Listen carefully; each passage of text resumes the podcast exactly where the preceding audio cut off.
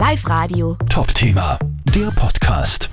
Es gibt in Oberösterreich wieder mal leider Gottes einen Fall, bei dem viele Hundebesitzer und auch viele Tierliebhaber einfach nur den Kopf schütteln können. Es sind wieder Giftköder ausgelegt worden, diesmal in Linz. Bei uns am Live-Radio-Telefon ist jetzt Sascha Steiner, seines Zeichens Dog-Profi. Äh, Herr Steiner, es passiert ja leider Gottes sehr, sehr oft sowas. Äh, Wie merke ich als Hundebesitzer, dass da jetzt was passiert ist, falls ich es jetzt nicht gesehen habe, dass mein Hund sowas gefressen hat?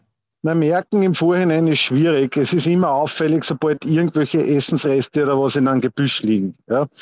Ich bin da überhaupt sehr, sehr vorsichtig. Da, wo viele Hunde sich rumtreiben, würde meinen Hund, wenn ich weiß, er nimmt alles auf, nicht ohne Maulkorb oder ohne Giftköderschutz so einfach laufen lassen. Da muss man auch als Mensch ein bisschen vorsichtig sein. Es kommt da dann trotzdem ab und zu vor.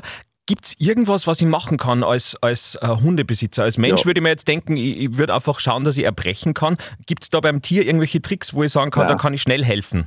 Äh, man muss auf alle Fälle den Hund immer von klein auf trainieren, wenn er was im Mund hat, dass er es auch freiwillig hergibt. Ja. Das beginnt bereits im Welpenalter oder wenn man den Hund kriegt, dass man wirklich tauscht, dass der Hund weiß, okay, ich nehme ihm nichts weg, sondern auf das Kommando aus oder spucke es aus, dass es ausspuckt.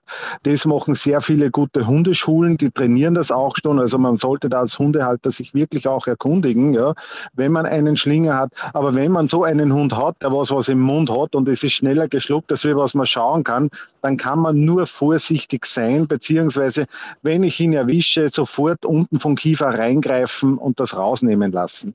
Wenn man aber weiß, er lässt es sich nicht rausnehmen, dann lasse ich den in so einem Gebiet ohne Maulkorb oder einfach nur an der Leine laufen, beziehungsweise ohne Maulkorb und Giftköderschutz würde da gar nichts gehen. Da muss man wirklich vorsichtig sein. Aber grundsätzlich, dass ich merke, dass mein Hund irgendwelche Vergiftungserscheinungen hat, das gibt es eigentlich nicht, oder? Oder gibt es da irgendwelche Anzeichen? Schon, schon, schon, schon. Das, das geht relativ schnell. Es geht hin bis zu übermäßigen Speicheln, bis zum Erbrechen. Ja, also wenn der Hund plötzlich erbricht oder irgendwie benommen ist, bitte dann nicht selbst irgendwie warten. Es ist immer besser einmal zu früh zum Tierarzt und da gibt Entwarnung, als wir, es ist zu spät. Ja, gerade wenn Rattengift oder irgendwas in einem Futter ist, also das Blut wird so dünn, dass der innerlich verblutet und da muss man wirklich ganz, ganz schnell gehen, dass man das noch beheben kann.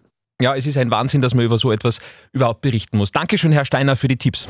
Live Radio. Top-Thema, der Podcast.